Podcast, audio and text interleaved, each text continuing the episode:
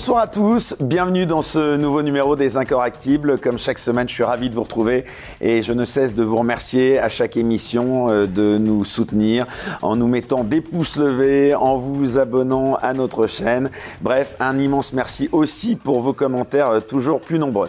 Alors, on rentre tout de suite euh, dans le vif du sujet. Notre invité ce dimanche est un ingénieur en informatique de formation, maître S sciences et docteur en gestion des affaires de l'université Paris-Dauphine, mais surtout, il a signé il y a peu avec son co-auteur Olivier Bonassi un best-seller totalement inattendu puisqu'il a dépassé, il vient de dépasser les 150 000 exemplaires, ce qui est juste euh, exceptionnel dans le milieu de l'édition.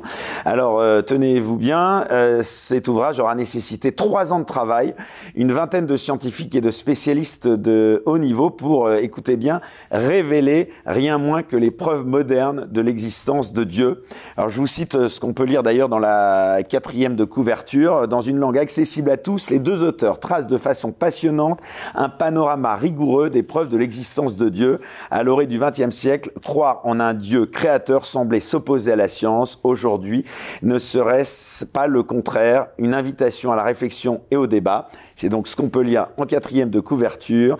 Cet ouvrage, il s'appelle Dieu, la science, l'épreuve. Il a été coécrit avec Olivier Bonassi et il est paru aux éditions Guy Trédaniel.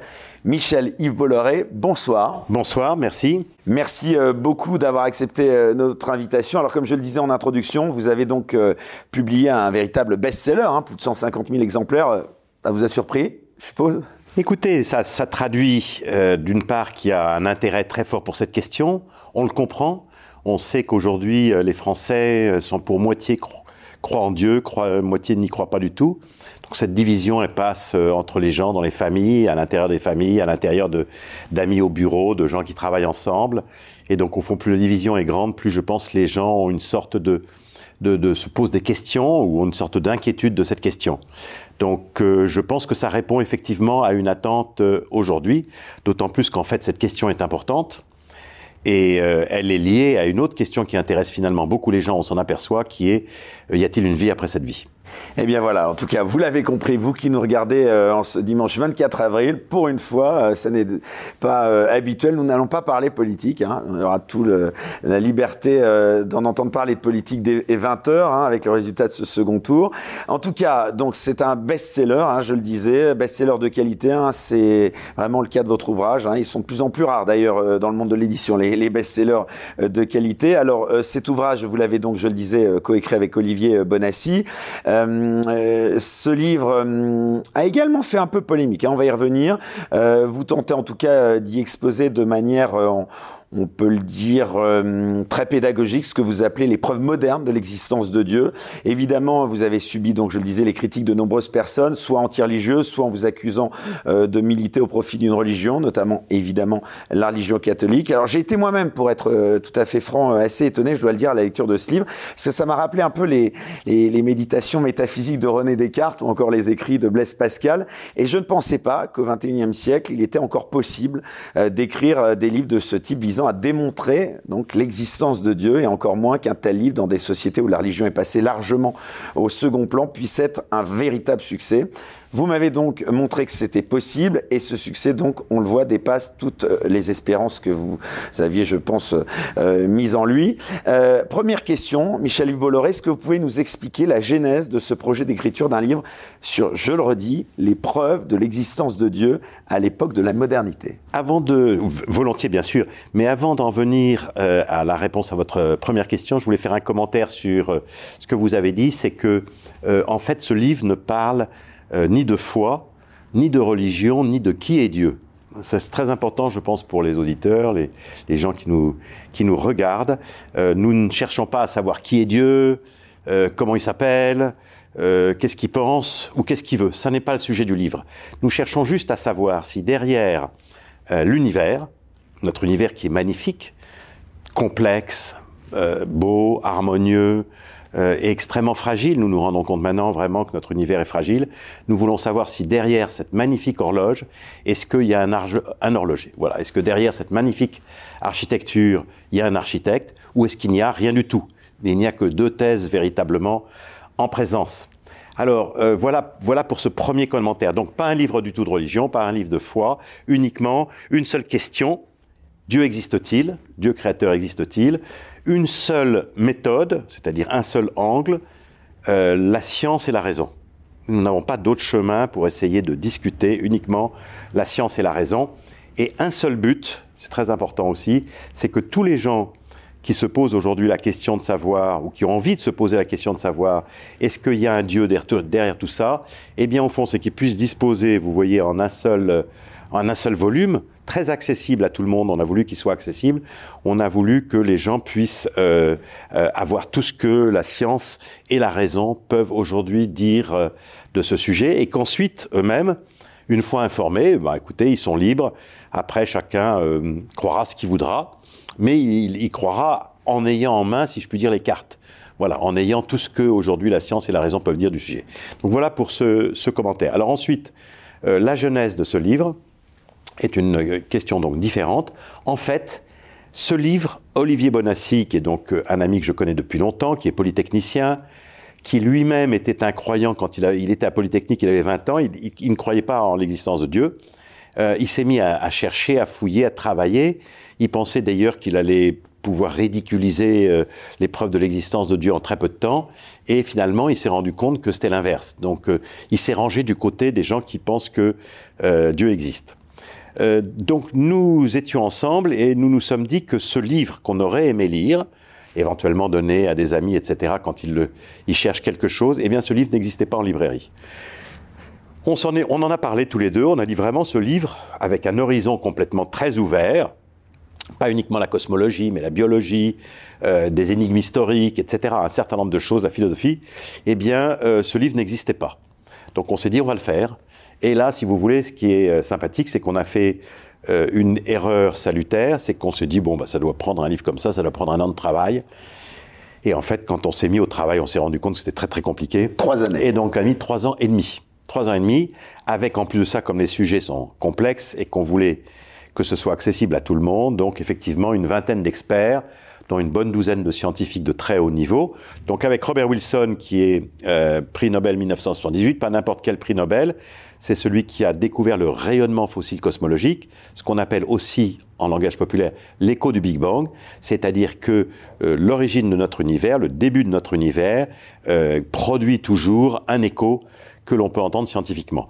Donc nous avons été conseillés par lui. D'ailleurs, il nous a dit que euh, notre livre sur le plan de la cosmologie était un récit extrêmement bon, une présentation excellente de, de, ça. Donc voilà, donc on, a fait ça avec beaucoup de monde. Ça a pris beaucoup, beaucoup de temps parce que, si vous voulez, il y avait une question qui était pour nous importante. On voulait que ce soit accessible à tout le public. On voulait que ce soit accessible, si vous voulez, à partir de, de je sais pas, d'un jeune de 15 ou 16 ans et de quelqu'un qui n'a fait aucune science. Parce que les questions qui sont derrière tout ça ne sont pas des questions compliquées. Voilà. Par exemple, si vous prenez la seule question de savoir si l'univers a un début ou une fin, bien sûr c'est une question scientifique, mais c'est aussi euh, une question que tout le monde peut comprendre. Voilà, donc voilà un peu la genèse. Donc euh, on s'y est mis, euh, c'était voilà, c'était il y a trois ans et demi, quatre ans maintenant, et hum, on est, on est arrivé au bout. Et c'est vrai que nous avons été agréablement surpris Vous de l'accueil. pas un tel succès Non, voilà, exactement. On a été très, sur, très agréablement surpris par l'accueil. Nous avons fait pas mal de conférences et nous voyons, nous le sentons vraiment, qu'il y a une très grande soif euh, d'entendre parler de cette question parce que je pense que les médias euh, éprouvent une certaine frilosité vis-à-vis de tout ce qui est Dieu, l'épreuve de l'existence de Dieu. Ils ont, ils ont peur de contrarier peut-être des gens, peut-être de contrarier peut-être le politiquement correct, j'en sais rien. En tout cas, ils ont mis un couvercle, vraiment, ils ont mis un couvercle sur la marmite et ils n'en parlent plus. Or, comme en dessous, si vous voulez, de la marmite, il y a une vraie soif des gens, quand on, nous, on a soulevé le couvercle de la marmite en disant, voilà, voilà un livre sur le sujet, on a senti qu'il y avait un appel très fort. Dans les conférences qu'on a faites, on a vu que les gens venaient vers nous vraiment et nous posaient beaucoup de questions.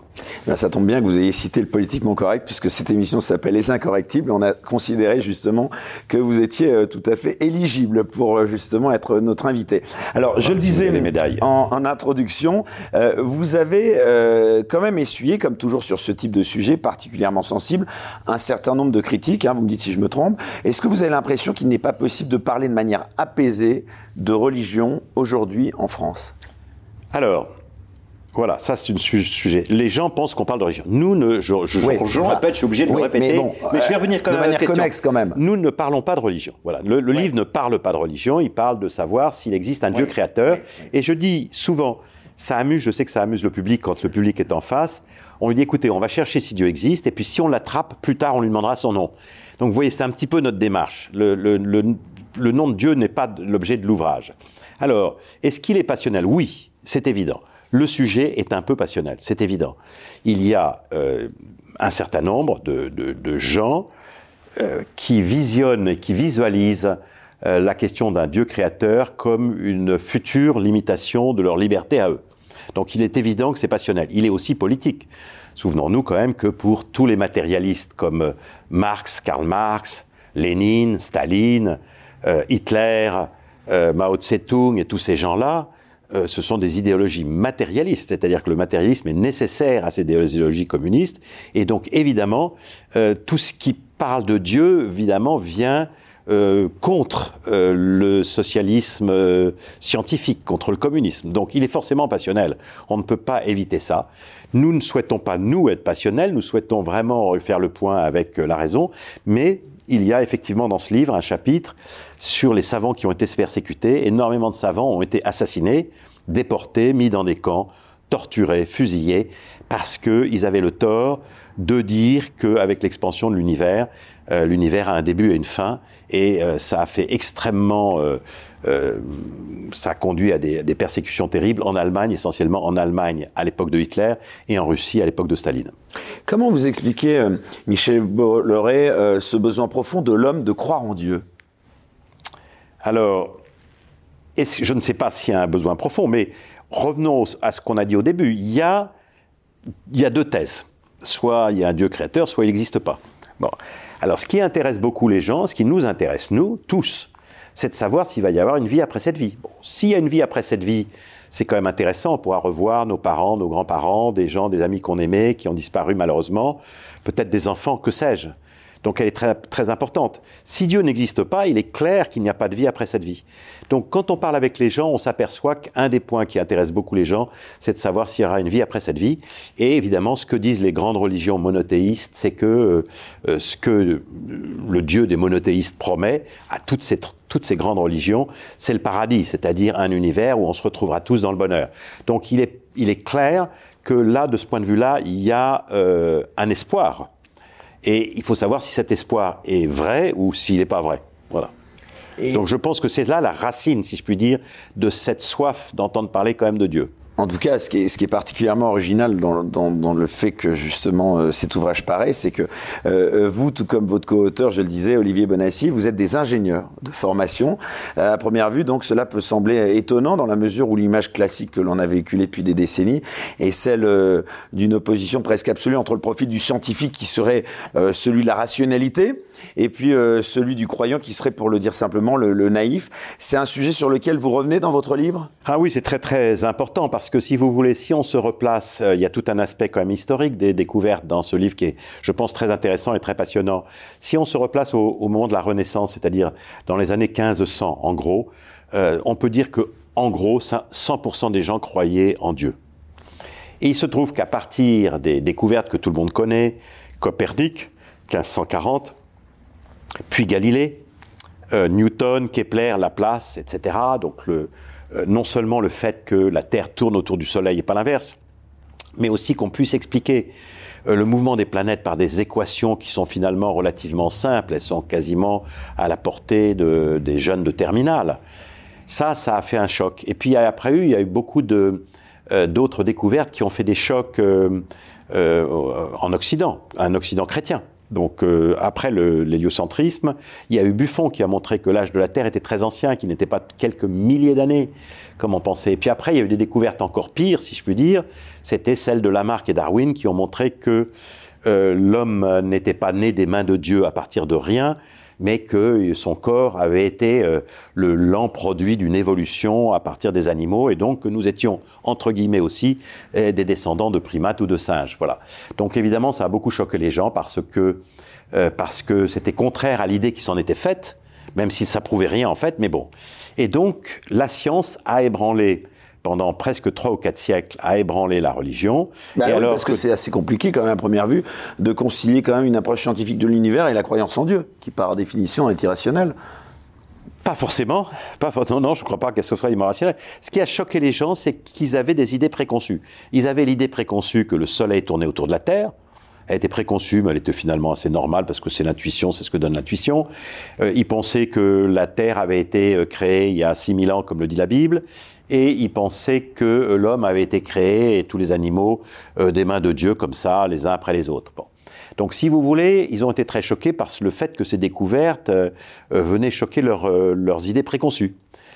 Sur le fond, après tout, que Dieu se soit servi de lois naturelles pour fabriquer la terre, le soleil ou l'évolution, finalement, c'est maintenant on trouve tout ça très naturel. Mais à l'époque, ça a fait un gros choc. Donc, si on regarde la foi, il y a une perte de foi en Dieu une perte de croyance en Dieu très importante à partir, disons, de 1550 Copernic jusqu'en 1900. En 1900, c'est-à-dire il n'y a pas longtemps, il y a un peu plus d'un siècle, la plupart des intellectuels sont athées. Hein, c'est pour ça qu'il y a tellement de révolutions. J'allais dire, être scientifique, ça conduit pas forcément vers l'athéisme. À cette époque-là, à, cette époque-là, quand on se place en 1900, probablement il y avait une grande majorité d'intellectuels athées. C'est d'ailleurs ce qui a conduit à des tas de révolutions athées, comme le communisme, comme le national-socialisme de Hitler, mais comme des tas d'autres révolutions au Mexique, en Espagne, au Portugal, et même, euh, et, même en France, des révolutions assez anticléricales. Euh, donc je dirais qu'à cette époque-là, c'était assez normal. Mais ce qui s'est passé, qui est très intéressant, qui est un des objets, si vous voulez, du livre, c'est le récit historique de découvertes qui sont venues juste comme un balancier qui repart dans l'autre sens. Il y a un énorme balancier, la science est venue complètement repartie dans le sens, et elle est venue apporter euh, des découvertes qui fait que euh, on ne peut plus euh, expliquer aujourd'hui le monde sans, sans un Dieu créateur.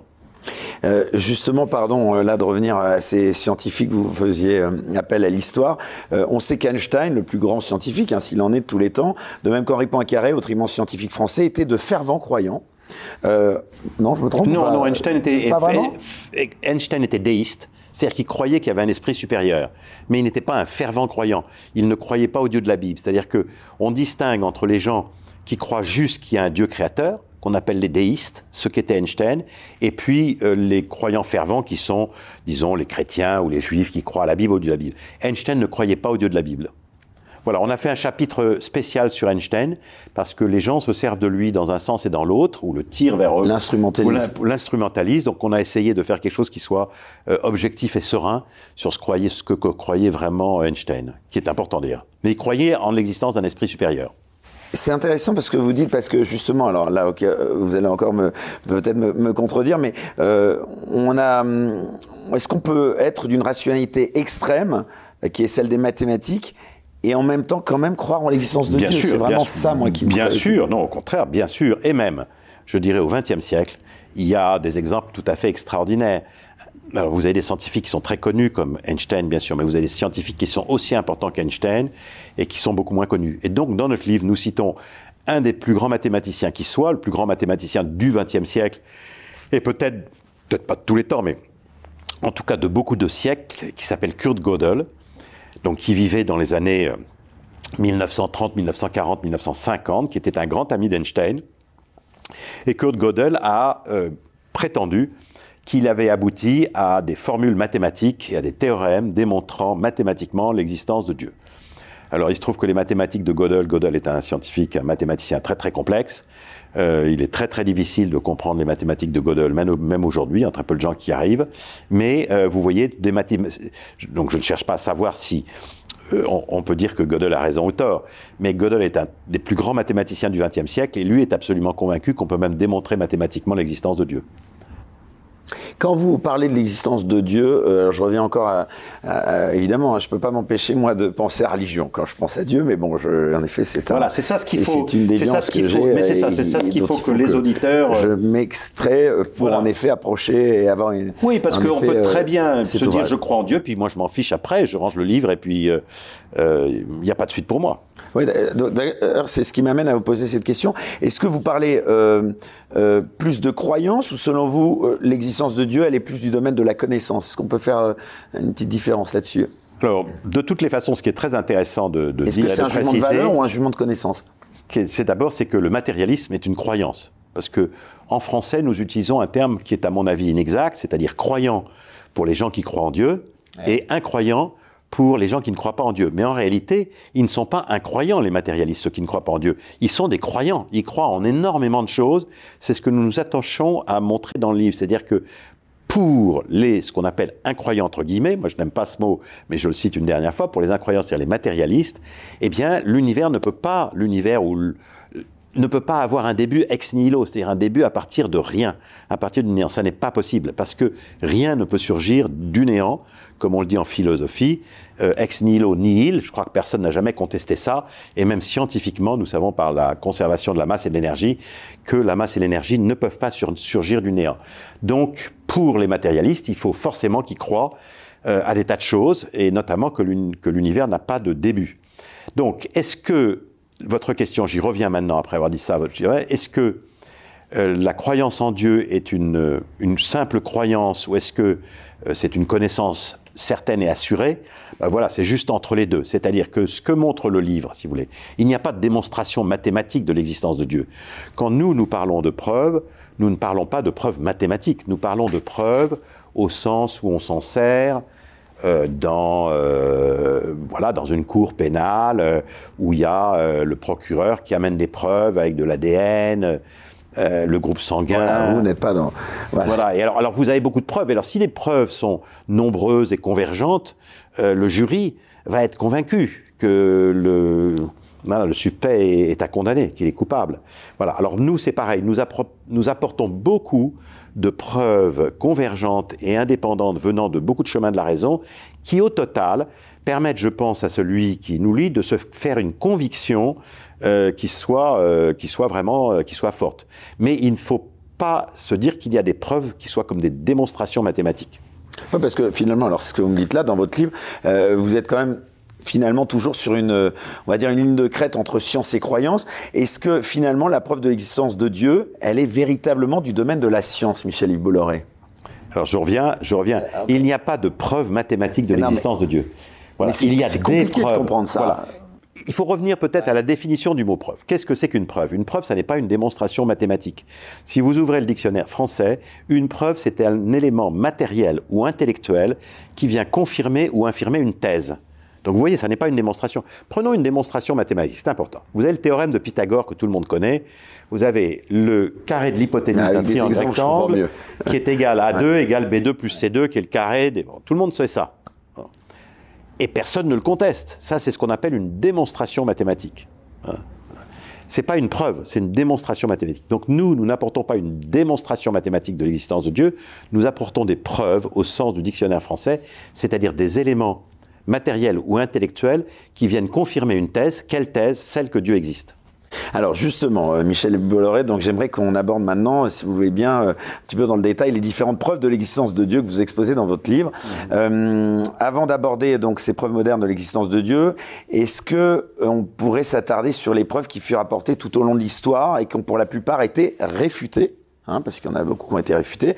Est-ce que vous pouvez, euh, pour commencer, nous brosser une petite histoire des preuves de l'existence de Dieu apportées par les philosophes et théologiens euh, depuis l'Antiquité? Est-ce qu'il y en a eu au sens euh, de mot preuve que vous décrivez? Alors écoutez, il y a eu, si on se place essentiellement au Moyen Âge, pour ne pas repartir trop loin, les philosophes ont élaboré ce qu'ils appellent des preuves philosophiques.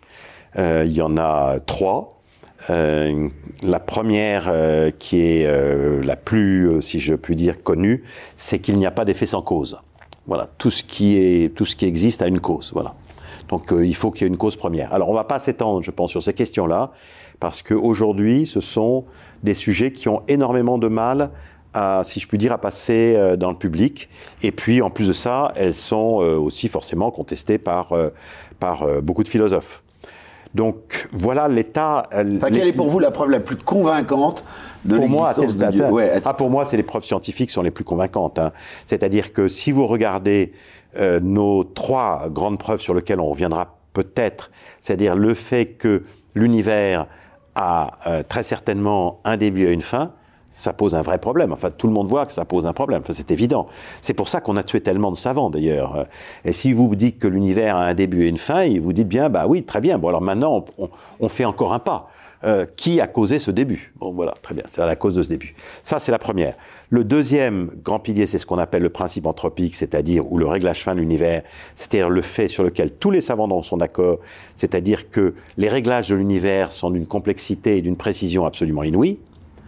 Et le troisième, c'est qu'aujourd'hui, nous ne comprenons plus comment il est possible que par les seules lois du hasard, la première cellule vivante soit apparue, parce que ce que nous avons découvert, c'est que le vivant est beaucoup trop complexe. Donc voilà, à mon avis, les trois grandes preuves modernes scientifiques de l'existence de Dieu. Et ce qui fait une preuve importante, c'est la coexistence de trois preuves indépendantes, c'est-à-dire qu'elles n'ont pas de relation entre elles, si vous voulez, et elles sont convergentes, elles vont dans la même direction. Donc je pense que ce sont là les preuves, pour moi, sont les preuves scientifiques de l'existence de Dieu qui sont les plus fortes, pour moi. Et finalement, la thèse de l'horloger selon laquelle le monde il est bien trop ordonné et l'existence même de la vie sur Terre euh, qui serait trop fortuite pour qu'elle soit le fruit du hasard, est-ce que ce serait pas la thèse la plus forte et la plus efficace auprès euh, du grand public qui nous écoute ce soir? Oui, mais c'est ça. C'est ce que nous disons, c'est ce que nous disons. C'est-à-dire aujourd'hui, si vous voulez, on en parlera peut-être, je ne sais pas si vous souhaitez qu'on rentre dans, chacun des sujets. Pour moi, le passage de l'inerte au vivant, le chapitre sur la biologie dans le livre que nous faisons, c'est-à-dire sur l'apparition du vivant, il est absolument extraordinaire. Hein. Bien entendu, ce n'est pas nous qui inventons quoi que ce soit. Nous, nous faisons que relater, euh, si je puis dire, au lecteur, nous ne faisons que lui relater, d'une part, ce qui a été découvert, c'est-à-dire la complexité inouïe de la moindre cellule vivante qui ressemble quasiment à un vaisseau spatial avec des ordinateurs, euh, des logiciels, etc., des choses très très complexes. Euh, nous ne faisons que lui relater ça et l'étonnement des scientifiques. très important l'étonnement des scientifiques. Parce que les scientifiques s'étonnent de tout ça. Mais la, cause première, la, la, cause initiale, cause des causes qui engendrent les autres, elle est quand même bien encore une énigme, Michel-Yves Bolloré, quand même. Vous pouvez pas me dire que vous avez trouvé la, cause des causes de, qui était là euh, au début de tout. Ah bah écoutez, euh, si, euh, si, vous, si, si vous vous dites, vous n'avez que deux thèses possibles. Ouais. Une première thèse, c'est l'univers est exclusivement matériel, Dieu n'existe pas. Voilà, ça c'est la thèse des matérialistes, on est tous d'accord. Cette thèse-là, elle a ce qu'on appelle des implications. Ça c'est très important, cette thèse-là, des implications. Très implication. C'est-à-dire que si vous croyez que Dieu n'existe pas et que l'univers est entièrement matériel, il faut croire d'autres choses. Il faut croire, par exemple, c'est que cet univers n'a pas de début ex nihilo. Je ne sais pas si vous êtes d'accord. bon, vous voyez, bon. Donc, pendant très longtemps, personne ne pouvait se poser la question de savoir si l'univers avait un début. Ça dépassait la science. il se trouve que ce qui est très intéressant dans la science moderne du XXe siècle, c'est que la science du XXe siècle est venue apporter des réponses à cette question de savoir si l'univers avait un début. Donc vous voyez, la physique, la physique a débordé dans le champ de la métaphysique. la physique est venue, euh, si je puis dire, télescoper euh, euh, les questions. Mais la question de l'origine, est-ce qu'elle est la question Alors, fondamentale donc vous n'avez que cette première thèse-là. Et la deuxième thèse, si vous ne croyez pas au matérialisme, vous n'avez pas le choix, vous n'avez pas vraiment de choix. C'est où vous êtes matérialiste ou vous croyez qu'il y a un Dieu créateur. Parce qu'il faut bien qu'il y ait une, euh, il faut bien qu'il y ait à ce moment-là, euh, s'il y a une création, il faut bien qu'il y ait un créateur. Est-ce que, pardon, la question de l'origine, c'est bien la question euh, fondamentale selon vous là-dessus Oui, Dieu, Dieu et l'origine, c'est le même, j'allais dire, c'est presque le même mot. Ouais. Si Dieu existe, la définition de Dieu, s'il existe, c'est qu'il est un esprit qui est infini dans toutes ses dimensions. C'est-à-dire qu'il est infini dans la durée, donc il est éternel, il est infini dans euh, la connaissance, donc il est omniscient, il est infini dans son pouvoir, ça veut dire qu'il euh, est tout puissant. Voilà ses définitions. Et puis c'est lui qui a créé l'univers, et lui, il en a le pouvoir ex nihilo, c'est-à-dire à partir de rien. Voilà. Donc c'est ça la définition de Dieu. Donc si vous n'êtes pas matérialiste, vous n'avez pas beaucoup de choix, pratiquement, c'est vous êtes obligé euh, d'être déiste, c'est-à-dire de croire qu'il y a un deux créateurs. Il n'y a pas tellement de, on ne voit pas tellement d'autres solutions, si vous voulez, qui pourraient être théorisées entre les deux. Alors votre livre, il a une vertu, euh, d'ailleurs c'est pour ça qu'il rencontre un, tel succès, c'est que vous arrivez à vulgariser quand même des sujets qui sont, euh, je le reconnais moi-même, euh, très très pointus quand même à première vue. Est-ce que vous pourriez, là encore, j'aimerais vous demander de nous apporter d'autres preuves actuelles de l'existence de Dieu dans notre monde moderne? Parce que finalement, on pourrait vous opposer, si je me fais un peu l'avocat du diable, sans jeu de mots, que la modernité tend plutôt à apporter des preuves massives de l'inexistence de Dieu, Michel Bolloré. C'est plus facile. Alors, il n'y a pas de, il n'y a pas philosophiquement, il ne peut pas y avoir de preuve de l'inexistence de Dieu, parce que on ne peut pas prouver l'inexistence euh, de, on ne peut pas prouver l'inexistence de quelque chose dans l'univers. Voilà, vous ne pouvez pas prouver que les, les martiens n'existent pas. Il faudrait aller visiter toutes les planètes de l'univers, euh, les faire une par une pour voir s'il y a des martiens. Bon, donc Donc vous voyez, c'est pas possible, c'est pas faisable. Donc on ne peut pas prouver l'inexistence de Dieu. On peut peut-être prouver l'existence de Dieu, mais on ne peut pas prouver son existence. Je crois que d'une façon générale, les philosophes sont assez d'accord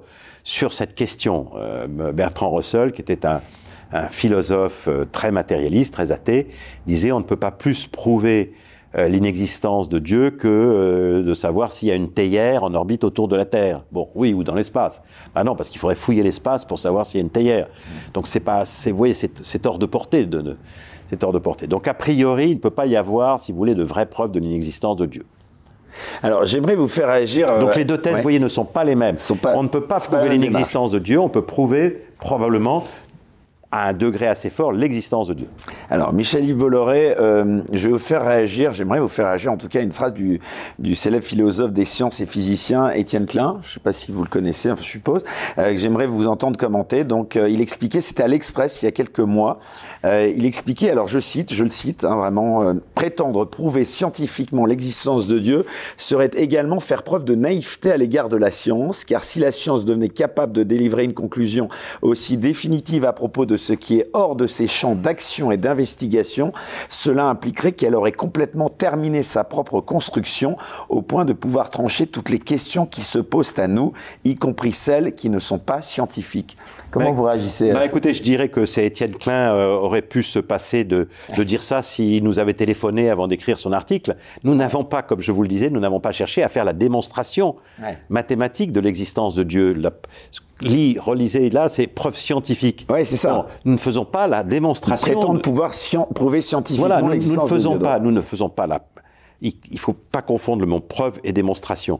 Lui, il emploie le mot preuve scientifique au son. Enfin, au nom, le titre de c'est quand même la science des oui, preuves. Non, non, mais, non, mais lui dit, lui utilise le mot preuve, c'est lui qui utilise le mot preuve au sens de démonstration. Non, il a raison, on ne peut pas faire la démonstration mathématique de l'existence de Dieu. Non. Par contre, on peut amener des preuves de l'existence de Dieu qui sont suffisamment fortes pour que ça importe la conviction.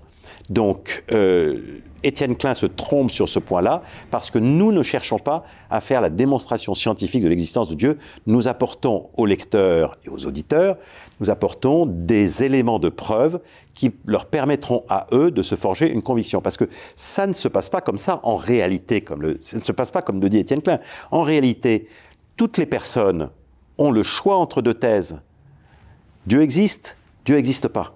Il ne s'agit pas de faire la démonstration de l'une ou de l'autre. Il s'agit de voir quelles sont les preuves dans un sens et dans l'autre, quel est le panier qui pèse le plus lourd. Voilà. Et ce que nous, nous disons, et donc pas du tout ce que dit Étienne, nous, ce que nous disons, c'est que la science apporte un panier de preuves qui fait pencher la balance dans le sens de la croyance en Dieu. Je ne sais pas si vous comprenez bien euh, J'espère que tout le monde comprend bien clairement l'énorme, l'énorme différence qu'il y a entre les deux. Voilà. Donc, euh, voilà ce que je voulais répondre à Étienne Klein. Bon, en tout cas, voilà, la réponse est, et la mise au point est faite. Euh, sur un plan, alors, euh, en tout cas, de la science, le fameux Big Bang, hein, vous en parliez, euh, cette cause première, cette création originelle issue de la volonté de Dieu, c'est celle qui a engendré le monde que l'on connaît aujourd'hui. Là-dessus, on est. Ah non, non, non, pas du tout. Non, non, non. D'abord, ah, non, non, non, non, non. Le, le Big Bang, d'abord, est un terme populaire. C'est un mot populaire qui a beaucoup de valeur parce qu'une belle image, il a été utilisé par tout le monde, mais d'abord, c'est un mot populaire, ça ne correspond. Donc, euh, quand on emploie le mot Big Bang, il faut faire un peu attention. Le Big Bang correspond à ce qu'on appelle en science une singularité, euh, qui ressemble un peu à un point de départ de notre univers, hein, qui est le, moment de l'atome primitif, le moment où tout l'univers été concentré dans ce qu'on appelle un atome primitif, c'est-à-dire un point, un, dans un point, il était concentré dans un point. Euh, et il est possible que ce point qui est immédiatement en même temps que le Big, quasiment en même temps que le Big Bang soit la création de Dieu, mais il est possible que ce point soit le fruit d'une série d'univers et que Dieu ait créé euh, d'abord d'autres univers avant de créer le nôtre. Donc on ne peut, la création n'est pas obligatoirement, si Dieu a créé l'univers, c'est pas forcément le Big Bang. C'est peut-être le Big Bang, mais c'est pas nécessairement scientifiquement le Big Bang. Alors, euh, Michel Yves Bolloré, j'aimerais à présent qu'on prenne un petit peu de recul sur ce livre et que, euh, si vous en êtes d'accord, euh, vous m'indiquez ce que vous répondez à ceux qui vous accusent, malgré tout, parce que vous me dites que c'est pas de religion dont on parle, mais il y en a quand même qui vous accusent de faire du prosélytisme à travers ce livre en faveur notamment du catholicisme. Alors, c'est qu'ils n'ont vraiment rien compris. Exactement, oui, c'est dommage. c'est dommage si les gens appelaient, téléphonaient, on leur Et en même temps, excusez-moi de vous poser cette question à brut de pomme, mais vous, vous, n'avez pas de problème avec la religion. Non. Donc, il n'y aurait pas de problème problème à non plus. euh, Aucun, je dirais même plus, aujourd'hui. Vous êtes un, vous êtes un fervent catholique vous, Moi, oui. vous- voilà, vous, Oui, mais vous le reconnaissez, ça. voilà. Mais vous savez, aujourd'hui, on a dit 50% des Français croient en Dieu, 50% des Français croient pas en Dieu. Donc nous avons aujourd'hui dans un groupe d'amis, dans une famille, je veux dire entre les parents, les enfants, euh, les frères, les cousins, les cousines, les gens au travail, euh, vous avez grosso modo la moitié qui croient en Dieu, la congrégée. Donc on va être amis, bien entendu, avec euh, avec des gens. Moi, je suis, je crois en Dieu. Il y a des gens qui croient pas en Dieu. Je suis ami avec eux. Je veux dire, il n'y a aucun, euh, il y a aucune, comment je dirais, nous vivons tous ensemble euh, très fraternellement. Il n'y a aucun problème. Bon, la question reste posée, mais euh, on, vit très fraternellement. Donc nous, nous ne sommes pas là pour faire du prosélytisme, comme on dit. nous ne faisons pas de. Je vais vous dire pourquoi ils se sont trompés. Nous ne sommes pas là pour faire de la religion, mais nous avons des sujets qui s'entrecroisent avec des sujets religieux, mais pas pour des raisons religieuses, c'est pour des raisons logiques. Par exemple, par exemple, euh, je ne sais pas de quel des sujets vous prenez. Par exemple, si on prend, euh, je ne sais pas lequel vous préférez, mais on va prendre le premier dans l'ordre des sujets non scientifiques du livre, c'est-à-dire la Bible. Bon. Dans la Bible, il y a un certain nombre de croyances cosmologiques dans la Bible qui sont tout à fait extraordinaires. Prenez le fait que les Hébreux, il y a 4000 ans, 3500 ans, les Hébreux croyaient que le Soleil était une lampe, un lampadaire dans le ciel, et ils pensaient que la Lune était un lampadaire dans le ciel aussi. Tous les deux pensaient que c'était des lampes dans le ciel. Or, ce qui est très intéressant, c'est qu'à cette époque, les gens intelligents, qui n'étaient pas les Hébreux, les gens intelligents, c'était les Mésopotamiens, les Babyloniens, euh, les Perses, euh, les Grecs, les Romains, les Égyptiens, qui avaient des pyramides, euh, des grandes euh, bibliothèques à Alexandrie, euh, voilà, des grands savants en Grèce, il y avait plein de savants, des mathématiciens, etc. À cette époque-là, tous les gens intelligents, tous les gens nombreux, tous les gens riches pensaient tous que le soleil était une divinité et ils pensaient tous que la lune était une divinité. Voilà, pourquoi pas? Très bien. Mais là, on a un petit peuple de bergers qui n'a pas un rond, qui n'a pas d'argent, qui est peu nombreux, qui n'a pas une science particulière et qui écrit que la lune et le soleil sont des lampadaires. Maintenant, on se place 3000 ans plus tard. Qui avait raison, qui a tort? Qui a eu raison? Les Hébreux, la Bible. Qui a eu tort? Tous les autres. Alors, vous avez deux explications possibles, parce que vous voyez, on, vit dans le domaine de la logique. Vous avez deux explications possibles. Soit c'est une révélation de Dieu, comme eux le disent, soit c'est un coup de chance. Bon, alors, pour une fois, on va dire, sur une fois, peut-être que c'est un coup de chance. Le problème, c'est que, et là le problème s'aggrave, c'est que la Bible euh, va euh, donner d'autres vérités cosmologiques qui sont aussi incroyables, il y en a plein d'autres. Le fait que l'univers ait un début, une fin, en général, les gens pensent tous qu'il est euh, éternel. Le fait qu'il n'y ait pas de divinité dans les, dans les ruisseaux, les sources et les forêts. Euh, le fait que nous soyons tous descendants euh, euh, de, j'allais dire, euh, nous, les savants croient aujourd'hui que nous sommes tous descendants d'un premier Adam euh, qu'on appelle l'Adam chromosomique et d'une mère qui s'appelle l'Ève mitochondriaque. Bon, eh bien, qui c'est qui, qui disait ça? C'est la Bible. Donc, soit vous pensez que le- les Hébreux et la Bible ont eu un coup de chance extraordinaire, soit vous pensez que c'est une révélation. Donc, vous voyez, on apporte dans le panier des preuves une preuve de plus. Il se trouve que ce- cette preuve, elle vient, si je puis dire, d'un sujet que des gens peuvent qualifier de religieux. Mais c'est pas à titre religieux que je le prends. Je le prends à titre purement logique. Voilà. Je sais pas si. Non, non, mais alors ça veut dire qu'on a la Bible, enfin, c'est. c'est- Ah, ils une- ont- pour moi, une, ouais, c'est une révélation, oui. Donc, s'il a une révélation, c'est que Dieu existe. Vous, votre. Mais il y a d'autres sujets comme Ouais. des, des énigmes intéressants, puisqu'on prend un miracle, on prend d'autres sujets. Bon. Mais vous, euh, en tout cas, c'est intéressant parce que du coup, j'ai envie de vous demander quel regard vous portez sur les autres religions, puisqu'on parlait de la Bible, sur l'islam, le judaïsme, euh, l'histoire de ces religions par rapport à ces questions. euh. Alors, écoutez, c'est Ils sont trompés, ils sont pas trompés. Écoutez, on est- ce qui est bien, c'est que justement, vous voyez, notre livre est tout à fait hors religion. Nous avons été invités à, à parler sur Beurre FM, qui est donc une radio musulmane de la banlieue parisienne. Euh, nous, avons fait un interview qui a eu beaucoup, qui a été tourné en vidéo. Euh, Aujourd'hui, il en est à, je ne sais plus combien, il en est à J'ai vu. 600. Vous avez vu ça ouais. 600 000 vues. Ouais, voilà pour une radio musulmane. Incroyable. Voilà, parce que nous ne sommes pas religieux, nous sommes juste sur la question de l'existence de Dieu. Et puis, nous avons fait la couverture d'un magazine israélien qui est en français. En, voilà, donc on, est sur un magazine israélien de juifs. Les religions. On est sur Beurre FM. je vais faire une conférence à la Grande Loge nationale de France chez les francs-maçons. nous avons été invités par les évangéliques, donc des protestants à Créteil où il y avait quand même 1100 personnes.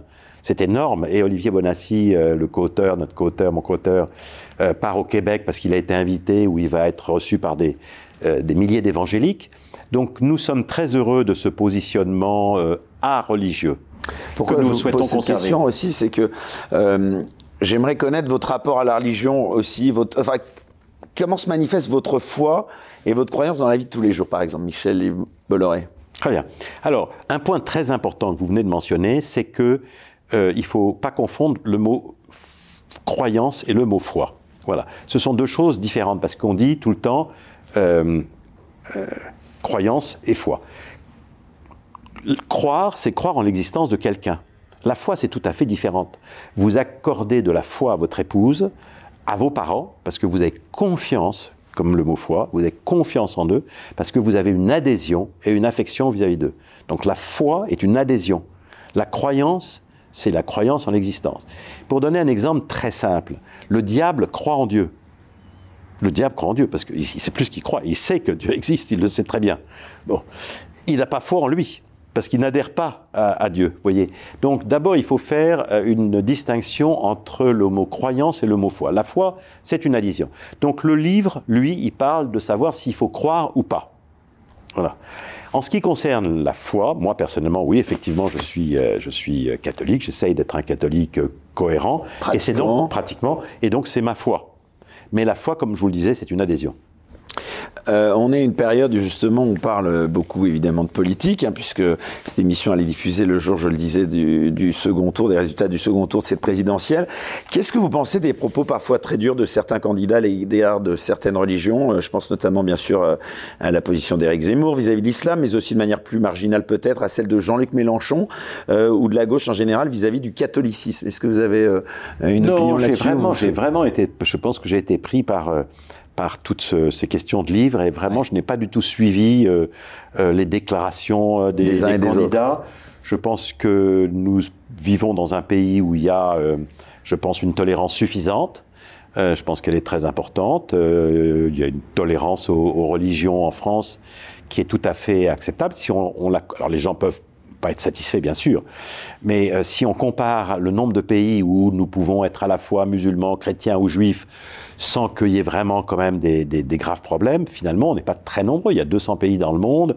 Combien y a-t-il de pays où on peut vivre confortablement? Voilà, beaucoup moins de 100. Ça, c'est sûr. Donc, vous voyez, on est quand même dans un pays où il y a quand même une tolérance religieuse qui est suffisante.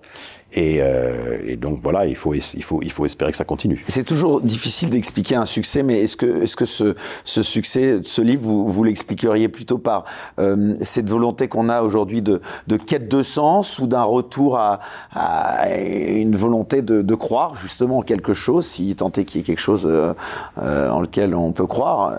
Alors, on a déjà parlé des, des, des raisons profondes, de, je pense, du succès du livre l'existence de Dieu est une question qu'on ne peut pas ne pas se poser au moins une fois dans sa vie. Je veux dire, vivre toute sa vie et ne pas se poser la question de savoir si Dieu existe, c'est vraiment, euh, pour moi, je pense que c'est vraiment bizarre. Je pense que toute personne doit se poser la question. Toujours poser cette question, c'est pas à certaines périodes je, je pense qu'elle est très, elle, je pense en plus qu'elle est très intéressante. Alors, je, juste, je vais finir. Donc, on, on, ne peut pas ne pas se poser cette question. On ne peut pas se poser la question de savoir s'il y a une vie après cette vie. C'est quand même très, très, très, très intéressant. Euh, je pense qu'effectivement, euh, il y a une soif spécialement maintenant à cause des divisions et à cause du fait qu'on a mis un couvercle un peu sur la question. Donc il y a une vraie aspiration. Et je pense qu'une une raison qui, du succès du livre, probablement, parce qu'on nous l'a beaucoup dit, c'est son accessibilité. On a travaillé beaucoup pour que ce livre ne soit pas réservé à des scientifiques. Voilà, il est, il est accessible, je vous dis, à partir de 16 ans. Euh, même quelqu'un qui n'a pas son bac peut lire son livre. Euh, nous avons fait en sorte que tout soit relativement facile à lire. C'est un très gros travail parce que nous avons fait tout ce qui était technique pour que ça reste sérieux, on l'a mis en bas de page ou on l'a mis en des annexes. On a fait un texte qui est très espacé. Il a l'air gros, mais il n'est pas si gros que ça parce qu'on a fait beaucoup d'espace. On a, on a bien euh, montré les citations. Euh, voilà. Donc on a fait quelque chose, je pense, on a fait un produit qui est très accessible. Je pense que c'est une des raisons du succès du livre. On nous l'a beaucoup dit. Des gens nous ont dit, je m'attendais à ce que ce soit très difficile à lire, j'ai été très surpris, c'est très facile à lire. Voilà, alors ça, je l'ai beaucoup entendu.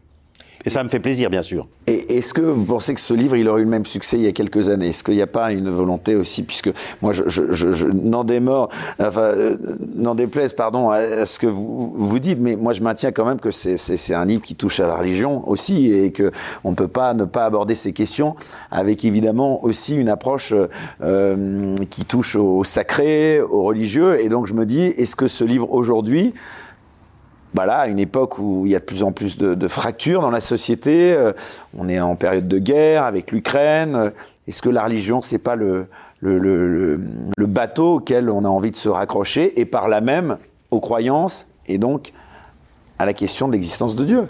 Oui, alors. Parce que sans, excusez-moi, est-ce que vous êtes d'accord au moins? Parce que j'ai l'impression que je suis tout à côté de la plaque depuis le début de cette émission. Il est évident. Sans existence de Dieu, il n'y a pas de religion. Évidemment. Donc, il est évident que pour tous ceux qui feront le pas à la fin du livre, en se disant je suis convaincu par ce qui est écrit dans le livre et toutes ces découvertes que c'est Dieu qui existe, ils sont très proches du pas suivant à faire, c'est qui il est et qu'est-ce qu'il dit, qu'est-ce qu'il pense, évidemment. Et ça, c'est la religion. La religion, la religion, c'est et là, il revêt des visages différents. C'est ce qui nous relie à Dieu. La religion, c'est ce qui nous relie à Dieu. Donc, dès que vous êtes dit Dieu existe, évidemment, le pas suivant, c'est de vous parler de la religion. Mais comme je vous l'ai dit, nous essayons, si vous voulez, parce que je pense que c'est l'intérêt général, c'est l'intérêt euh, euh, voilà du public, nous essayons justement de rester nous cantonnés dans une chose où nous sommes euh, où nous sommes, où nous intéressons tout le monde, où nous sommes restés autant que possible, bien entendu. Alors, vous avez raison, il y a des choses qui peuvent être considérées comme religieuses dans le livre si on veut, mais on essaye autant que possible d'être religieux. Bon, c'est vrai qu'on parle de la Bible, c'est vrai qu'on parle du destin euh, du peuple juif, qui est un destin qui est quand même extraordinaire. C'est vrai qu'il y a un chapitre sur Jésus-Christ. C'est vrai qu'il y a même un chapitre sur un miracle. Mais est-ce que j'ai le temps d'en dire un mot? Bien sûr, bien sûr. Vous, avez vous voyez. Au contraire. Euh, beaucoup de gens, nous, bah, il y a eu beaucoup de critiques. Vous avez dit qu'il y a des critiques. Il y en a beaucoup de critiques sur beaucoup de sujets. Il n'y a pas que, que Étienne Klein et bien d'autres sur la science. Bien sûr, beaucoup de gens ont dit mais qu'est-ce qu'un un chapitre sur un miracle peut bien faire dans un livre scientifique? Voilà. Vraiment, les gens ont dit, alors vraiment, ça vient comme un cheveu sur la soupe. Alors là, vous répondez quoi? Eh bien, je réponds justement, c'est très rationnel, parce que c'est très rationnel. Alors, euh, les gens, les miracles, pour eux, c'est hmm, bon. Mais non, c'est très rationnel. Vous n'avez toujours que de thèses. On revient à ça toujours. Si Dieu n'existe pas et que l'univers est matériel, vous avez une implication. Il n'y a pas de miracle. Vous êtes d'accord? Il ne peut pas y avoir de miracle. Voilà. Donc, si vous voyez qu'il y a un miracle, c'est que cette thèse-là est fausse. Donc, si vous pouvez convaincre quelqu'un qu'il y a un ou des miracles, vous savez que la thèse Dieu n'existe pas est fausse. Donc vous avez gagné votre pari. Donc il était évident que nous allions faire un chapitre sur un miracle. Nous prenons un miracle qui est très intéressant, parce que c'est un miracle de l'ère moderne. Il s'est passé en 1917 dans un pays moderne européen qui est le Portugal, où il y a des journaux, des photographes. Et donc il s'est produit devant 50 à 70 000 personnes. Et il est très intéressant parce qu'il a été annoncé des mois à l'avance. Voilà. Donc ça, c'est très très rare, un miracle annoncé. Je crois que je ne sais même pas si c'est le cas précédent, mais il y a des précédents ou pas. Voilà. Donc on laisse au lecteur le plaisir de lire cette enquête, qui est comme une, une enquête policière. Voilà. Qu'est-ce qui s'est passé le 13 octobre 1917 à Fatima? Voilà. Qu'est-ce qui s'est passé? Voilà. Est-ce qu'il s'est rien passé? Est-ce que c'est un phénomène météo? Est-ce que c'est un phénomène cosmologique? Est-ce que c'est une hallucination collective? Est-ce que c'est une supercherie? Et si c'est aucun de ces cinq-là, bah alors est-ce que c'est un miracle? Voilà. Donc voilà une, enquête policière, je pense, elle amusante. Des gens diront, mais alors c'est très religieux. Peut-être, je ne peux pas empêcher les gens de laisser dire ce qu'ils veulent. Mais pour moi, c'est pas religieux, c'est juste une question de logique. Non, mais puisque, et je vous remercie d'ailleurs de le souligner, puisque les mots ont un sens, et vous faites bien de, le souligner. Donc ce livre, il s'appelle Dieu, la science, l'épreuve. Alors c'est amusant parce que il y a quelques instants, vous m'avez interpellé, euh, puisque vous me disiez que vous alliez, je suppose que vous, vous, n'en faites pas partie, mais euh, faire une conférence à la GNLF, donc la Grande Loge Nationale de France, donc chez les, francs-maçons. Je ne sais pas si vous acceptez de dire vous l'êtes ou vous l'êtes pas euh, franc-maçon. Ah, moi je ne suis pas franc-maçon du tout, mais, mais, je, je, je, mais je suis très content parce que j'ai eu le l'occasion, alors puisque on n'a pas le droit de dévoiler l'appartenance de, de, certaines personnes à la franc-maçonnerie, mais eux peuvent le faire. J'ai eu l'occasion, dans l'exercice de mon métier, d'interviewer souvent des gens qui m'ont révélé être franc-maçon hors antenne. Bon, et, et je trouve que finalement cette approche-là ressemble un petit peu à celle qu'ont les francs-maçons, à savoir que ça n'est pas Dieu, c'est un créateur universel. Vous voyez, ce n'est pas. Donc vous, ça aurait pu être euh, le créateur universel, la science n'est pas. Vous voyez. Mais, c'est ça. Bah oui, mais la différence, c'est que c'est Dieu. À la page, vous parlez, mais, non, mais à la, page, à la première page, vous voyez que Dieu écrit avec un petit dé. Je ne sais pas si vous ah. avez noté cette. Euh, la première page de l'introduction. Vous prenez l'introduction à la première page. Existe-t-il un Dieu créateur avec un petit dé? C'est très. Je me serais imaginé que c'était une faute de frappe. Mais certainement pas. Non, non, vous n'êtes pas à l'introduction. Prenez l'introduction vraiment. Euh, allez à l'introduction, c'est avec un Dieu créateur. Moi, écoutez, sur cette affaire, pendant que vous cherchez, je dis un mot sur la question de la, la Grande Loge nationale de France. Je suis très content que nous ayons été euh, interviewés plusieurs fois sur euh, des, des, des, des médias musulmans. Donc je trouve ça très bien. On a été interviewé par des protestants, on a fait des couvertures dans des magazines euh, euh juifs israélites, et euh, je suis invité, j'en suis très content, par la Grande Loge nationale de France, c'est-à-dire par les francs-maçons, à faire euh, un exposé un soir en mai, donc très prochainement.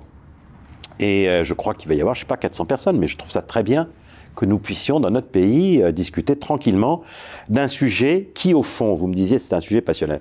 Mais réfléchissons un peu, puisqu'on a parlé des martiens. Vous savez qu'on dépense beaucoup d'argent pour savoir s'il existe des extraterrestres, des martiens. Voilà, des petits hommes verts, avec des yeux rouges et des antennes, qui seraient plus intelligents que nous et qui auraient déjà un vaisseau spatial extraordinaire. Imaginez que ces martiens existent on aurait tous envie de, dîner avec eux. Ils ont sûrement des tas de choses à nous raconter. S'ils sont plus intelligents que nous. S'ils pouvaient nous prêter leur vaisseau spatial, euh, enfin s'ils sont pacifiques surtout, ils sont, enfin s'ils viennent chez nous, ils sont plus intelligents. Donc euh, ils, pourraient peut-être nous, prêter, leur vaisseau spatial, ils pourraient peut-être nous aider à résoudre le problème de réchauffement climatique. Enfin voilà, Donc, voilà. dîner avec le président des Martiens, ce serait très très intéressant.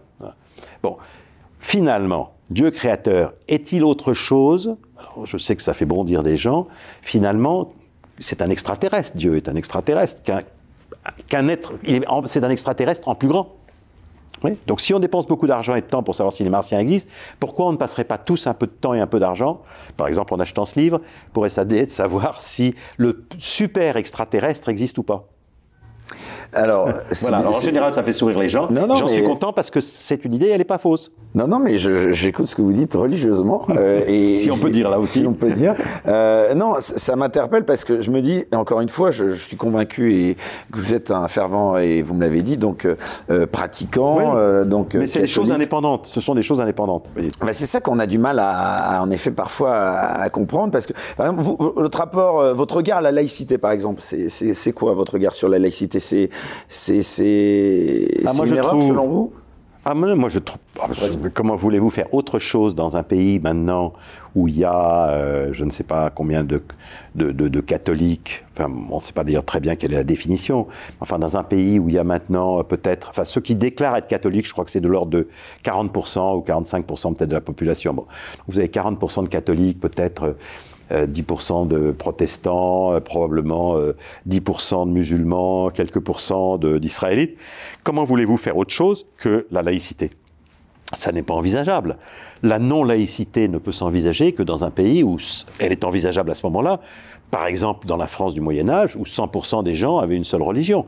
dans ce cas-là, vous pouvez imaginer une organisation sociale et politique qui soit non laïque. Mais dans un pays comme le nôtre, on ne peut pas imaginer autre chose qu'une organisation laïque. Et d'ailleurs, je ne vois pas que les, les catholiques aient une difficulté à vivre leur religion s'ils ne sont pas, s'ils ne sont pas, si je puis dire, si nous ne sommes pas très catholiques, ce que nous devrions être, si un protestant n'est pas très protestant, ça n'est pas de la faute de l'État, c'est de notre faute à nous, c'est de notre propre, j'allais dire, c'est notre propre incurie, notre propre euh, paresse peut-être. Je vais poser la question euh, différemment, peut-être une question un, un, peu polémique, mais... mais allez-y, allez-y. Oui, oui. Est-ce qu'il y a, selon vous, une religion qui s'approche le plus de la vérité, euh, en tout cas plus qu'une autre, ou est-ce que toutes les régions, euh, la religion se valent? Est-ce qu'il y a une religion qui s'approche plus de la vérité scientifique que vous décrivez euh, dans votre livre? Alors, écoutez, restons scientifiques.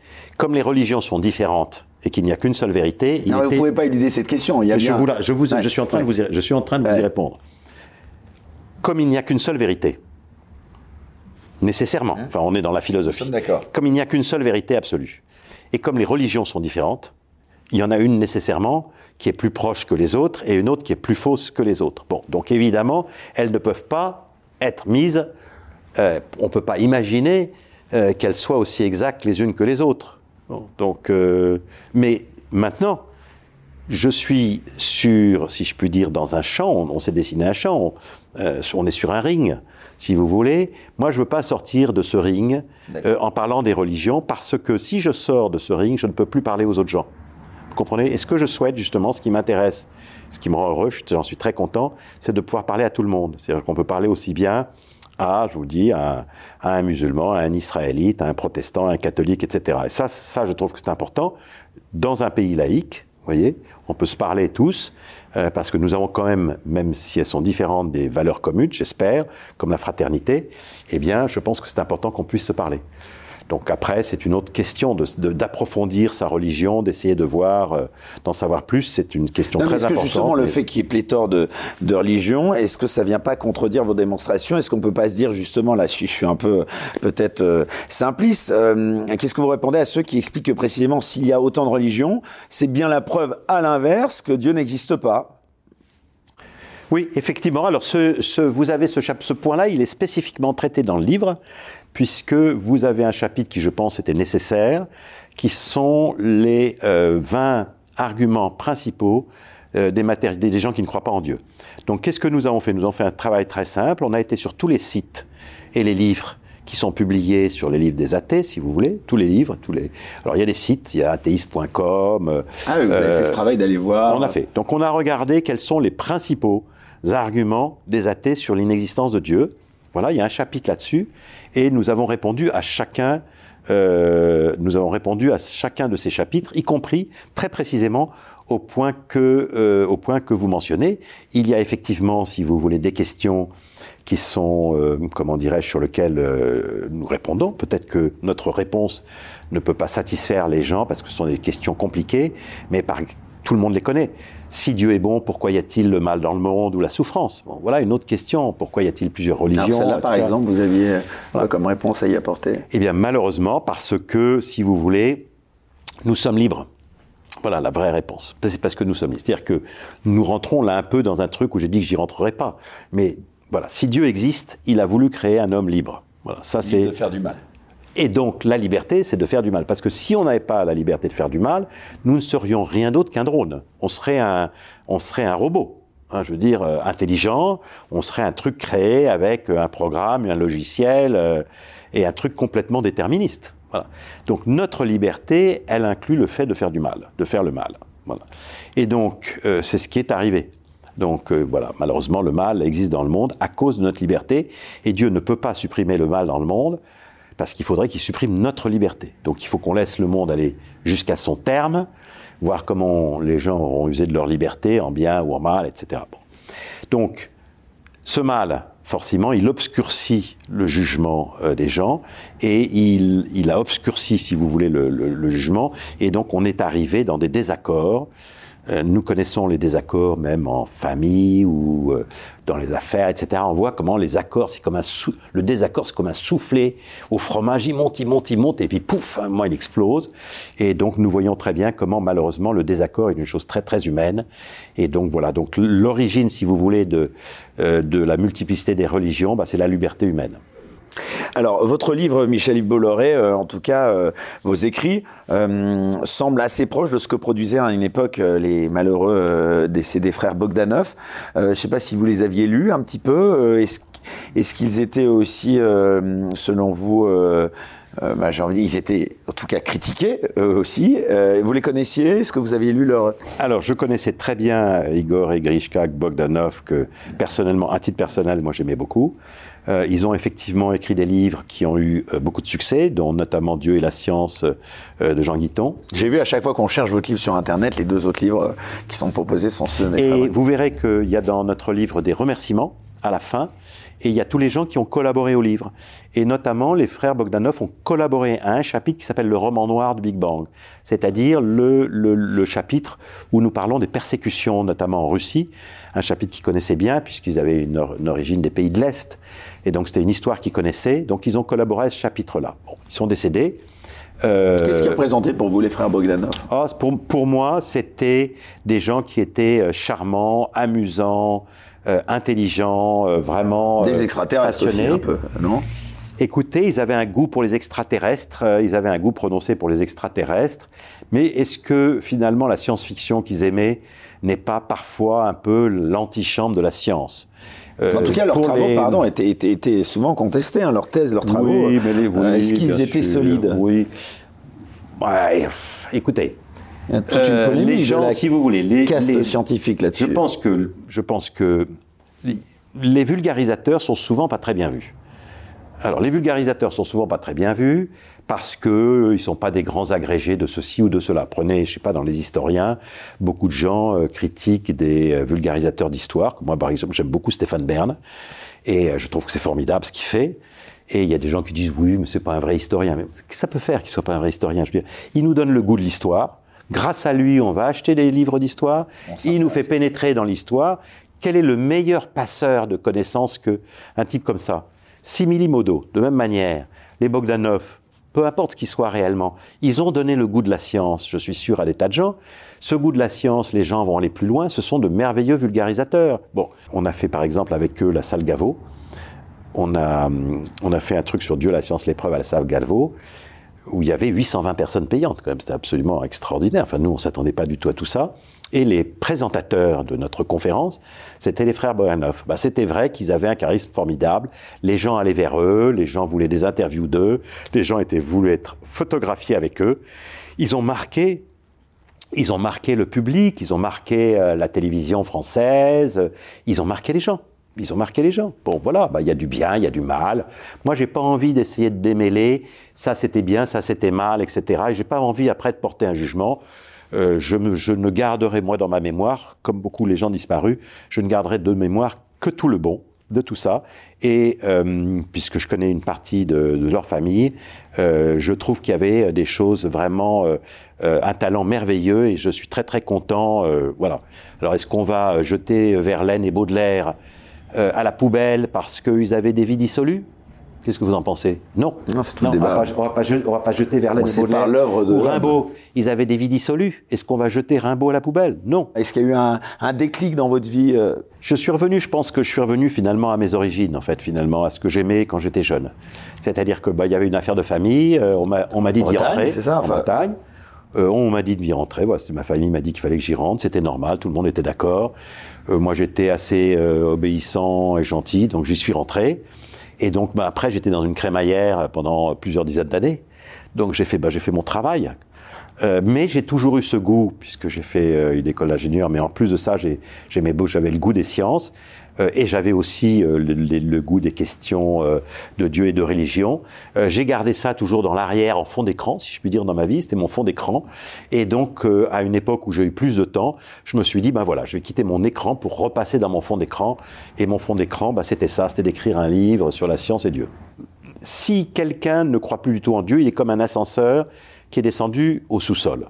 Voilà, au sous-sol, vous croyez plus en rien. Au rez-de-chaussée, vous croyez en Dieu, et puis au troisième ou au dixième étage, vous avez découvert Dieu, c'est-à-dire vous avez embrassé une religion.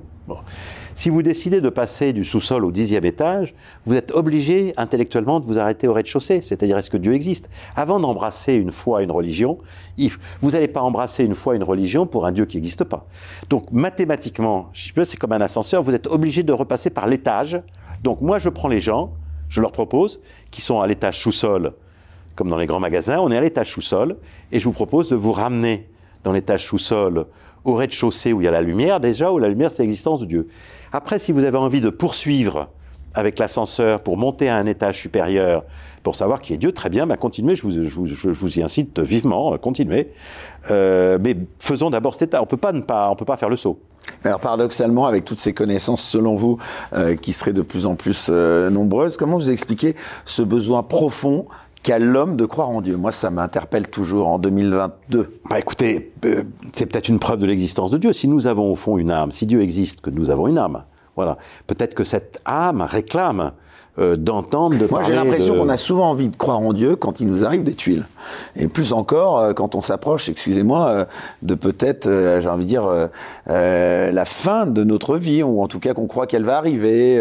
Est-ce que, vous voyez, c'est là que c'est irrationnel, pour moi. Je pense qu'il y a plusieurs chemins, les deux que vous avez cités sont vrais.